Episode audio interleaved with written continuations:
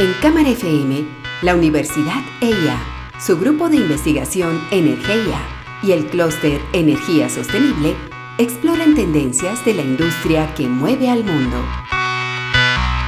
Una industria que avanza y evoluciona día a día. Energía pura.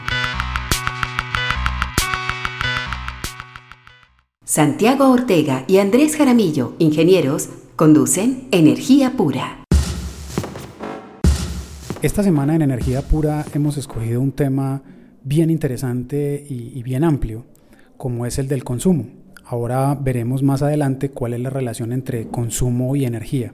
300 años antes de Cristo, los filósofos griegos, una de esas corrientes llamadas los epicúreos, habían definido para el hombre tres tipos de placeres. Unos son los placeres naturales y necesarios, como por ejemplo beber agua o beber para bajar la sed estaba un segundo nivel, que son los, los placeres de aquellos que son naturales, pero no son necesarios.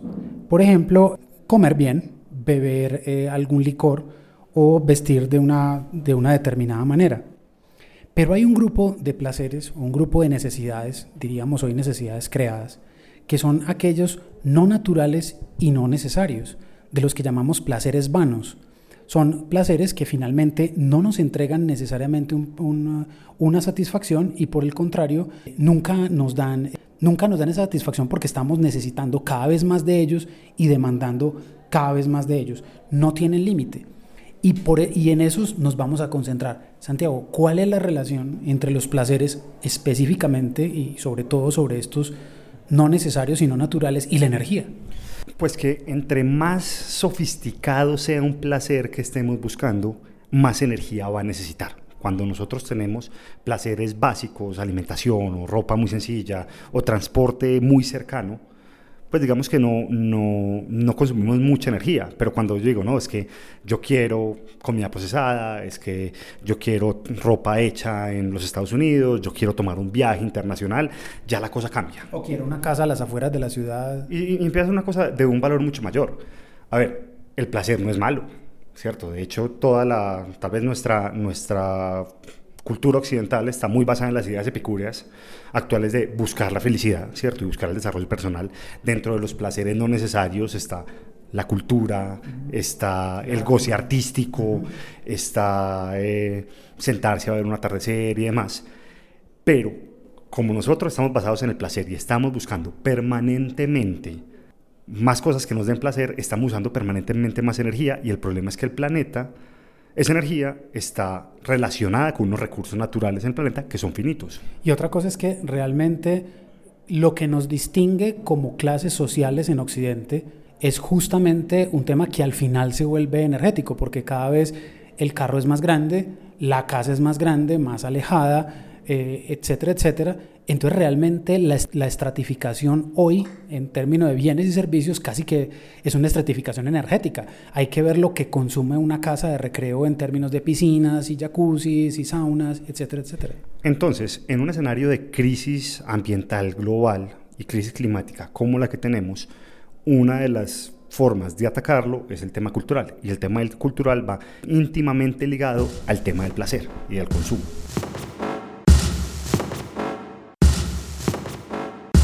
En el siglo XVIII, un eh, economista e inquieto por las matemáticas, Daniel Bernoulli, de esta misma familia de genios Bernoulli, encontró una relación matemática frente a los bienes. Y es que cuanto más tenga una persona, menor placer va obteniendo de eso que tiene. Me explico. Si yo tengo mucho dinero, tanto como para que pueda comprar una isla o para que pueda tener un avión privado, así como estos músicos eh, de la época, el segundo avión el tercer avión, el quinto Porsche, el quinto Lamborghini, ya no me producen prácticamente ningún efecto. Entonces realmente eso nos pasa en general con los, con los bienes que tenemos, eh, con nuestro patrimonio, porque siempre miramos hacia arriba, pero no miramos hacia abajo. Siempre lo que yo tengo haría inmensamente feliz a alguien, tanto como para hacerlo sentir una persona rica. Entonces realmente la pregunta interesante sobre los bienes y sobre los placeres es cuánto necesito, cuánto debo tener para sentirme bien, cuánto, cuánto es el nivel de satisfacción que me entregan los bienes que tengo. Y si lo vemos más allá, cuánta energía se invierte en esos bienes que yo necesito para estar bien.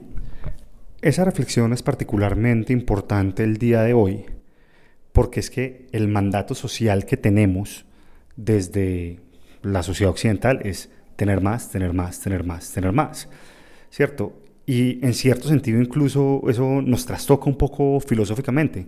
Alejandro Álvarez, un profesor de, de AFIT que, que, trabaja mucho con esos temas de, de educación ambiental, nos habla un poco sobre eso qué tanto nos lleva realmente a la satisfacción y cómo nosotros nos relacionamos con lo que consumimos o lo que usamos. A mí me gusta mucho lo que dice Eric Fromm por allá en un librito que se llama Tener o Ser de, de los 70, creo que es del 74, que él nos advierte una cosa y es que si nosotros centramos nuestro ser en el tener, entonces lo que yo tengo lo puedo perder. Y si, si, si yo soy lo que tengo y pierdo lo que tengo, entonces pierdo lo que soy. Entramos en una crisis existencial. Entonces digamos que el consumo en la forma desmesurada, en su forma desmesurada, tiene unos impactos ambientales graves y también sociales y psicológicos, pues que deberíamos considerar. Uno puede desligar esas cosas. A veces es muy difícil salirse, salirse un poco de la cultura en la que uno está inmerso, pero pues, las situaciones ambientales no lo ameritan. Uno, uno cómo llega a eso. Sí, es un ejercicio muy difícil, Santiago, porque todo el tiempo nuestras sociedades y sobre todo la publicidad y la propaganda nos lleva a justamente desear más y más cosas de cualquier cosa. En lo personal, yo hace algunos años emprendí un camino con mi familia de tener un consumo consciente, una especie de minimalismo a la occidental en la que tenemos lo que necesitamos. Y realmente si compramos algo es porque ese algo me va a dar algún tipo de placer o va a satisfacer una necesidad.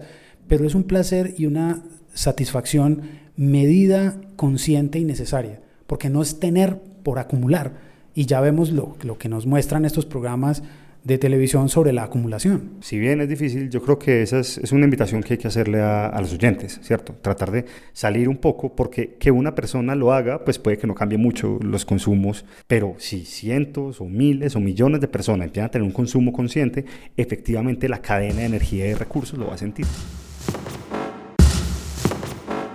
Energía pura una producción de la Universidad EIA y el clúster Energía Sostenible. Uno de los elementos más problemáticos del consumo tiene que ver con la forma como está organizada nuestra economía. Hoy actualmente nosotros tenemos una economía lineal donde se extraen materias primas, se transforman, se manufactura un producto, el producto se usa y finalmente se desecha. Es un, un, una línea que, por la que tienen que pasar todos los productos y la que nos deja una cantidad de residuos al final que no se utilizan para nada. Entonces, si hay más consumo, hay más demanda de, de productos y hay más energía en todos los procesos de manufactura, transporte y demás, y más extracción de recursos naturales limitados. Entonces, una de las respuestas a esto es la economía circular. Andrés, ¿eso qué es? Sí, la economía circular es uno de esos términos que han emergido eh, en los últimos, diría casi en los últimos 5 años, 10 años, y se refiere a contemplar el ciclo de vida completo de un producto y a tratar, digamos, en su última fase, sobre todo, tratar de que esas manufacturas no vayan a ser residuos puros, sino reinyectar algunas de esas materias para hacer nuevos productos. Lo que la gente tiene en la cabeza de la economía circular es el reciclaje.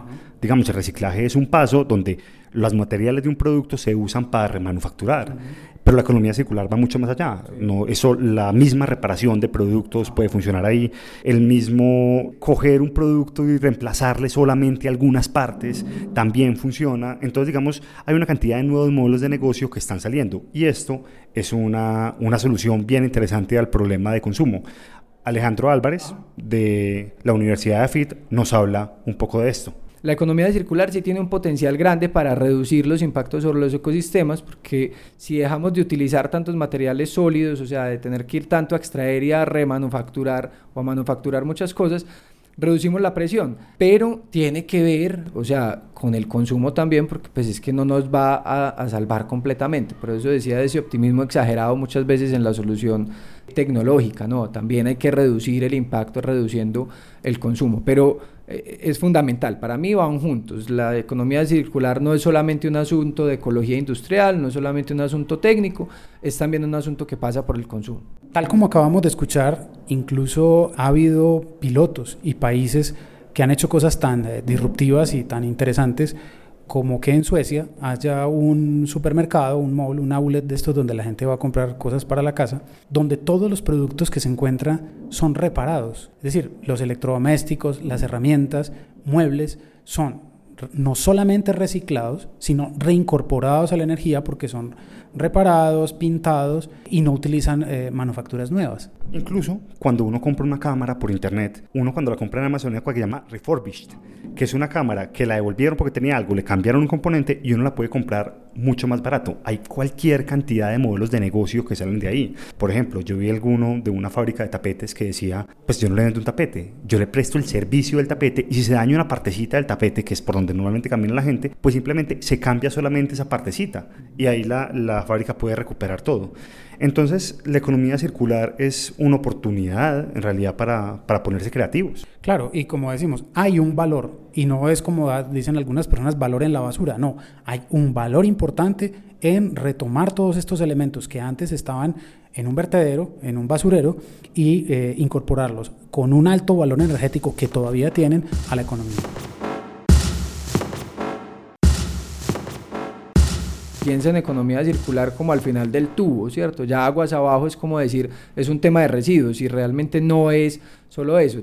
Claro que es muy importante, pero viene desde el diseño de los productos mismos y desde los diseños de estrategias de negocio. Esto que nos cuenta Alejandro Álvarez sobre el diseño es bien importante porque si uno diseña desde el principio, pensando en la circularidad de los procesos y la circularidad de la economía, puede ahorrarse una cantidad grandísima de energía en la vida útil del producto. Claro, incluso por ejemplo las casas. Eh, hablando con otro de nuestros compañeros del proyecto Energética 2030, eh, Hernán Muñoz, el arquitecto, nos decía que el diseño integrativo y el diseño bioclimático de las viviendas, donde ya posiblemente no haya necesidad de poner elementos activos como aires acondicionados o calefacción, desde el diseño yo puedo hacer que mi vivienda sea confortable climáticamente sin necesidad de tener estos otros elementos que de verdad consumen mucha energía y cada vez más. Y no solo eso, sino que cuando se hace un diseño integrativo desde el principio, el flujo de productos y lo que se necesita es mucho menor, porque yo ya no estoy pensando en, en tuberías de, de aire acondicionado, yo no estoy pensando necesariamente en paredes de un material específico o demás, sino que todo va funcionando. Pero para juntarlo más con la energía, uno de los postulados básicos de la economía circular es tener energía renovable porque la energía renovable coge unos recursos que están ahí permanentemente que podemos generar. Entonces, si uno pone un panel solar en su casa, uno puede decir, bueno, es que me preocupa, que esto también tiene un impacto, eso hubo que manufacturarlo y demás. La idea es ponerlo en la casa por 25 años y que funcione, pero una vez eso está en la casa, cambia la forma como nosotros consumimos energía y nos reduce mucho el consumo energético. Claro, y definitivamente, Santiago, como lo hemos dicho, irse al otro extremo de, casi que vivir eh, como un cavernícola eh, entonces no tendría internet, no utilizaría la lavadora, etcétera, etcétera.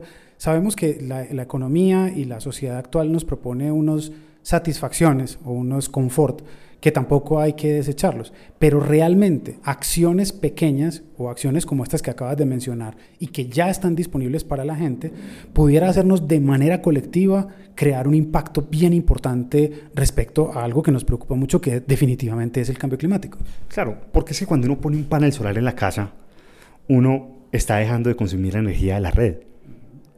Pero es que démosle un doble clic a eso. Yo estoy dejando de usar la línea de transmisión, de distribución, estoy dejando de usar la transmisión, me estoy ahorrando todas las pérdidas que hay ahí, estoy dejando de usar generación, ¿cierto? Que puede ser, pues nuestro país es bastante limpia, entonces tenemos hidráulica, pero eso consumió tierras y estaba usando agua, pero también puede ser de gas, de carbón, de petróleo, que esos sí son recursos naturales no renovables y que tenemos, que se nos van a acabar y que si nosotros usamos energía renovable en nuestras actividades o en nuestra industria o en nuestro trabajo, va, nos vamos a ahorrar todo lo que hay para atrás. La Universidad EIA, su grupo de investigación Energía y el Clúster Energía Sostenible tienen espacios para contar qué hacen, para dónde van, espacios para mirar el futuro con otros ojos. Escuche Energía Pura lunes a viernes a las 9 y 30 de la mañana, 1 y 34 de la tarde, y a las 7 y 30 de la noche. Energía Pura, un programa de la Universidad EIA y el Clúster Energía Sostenible.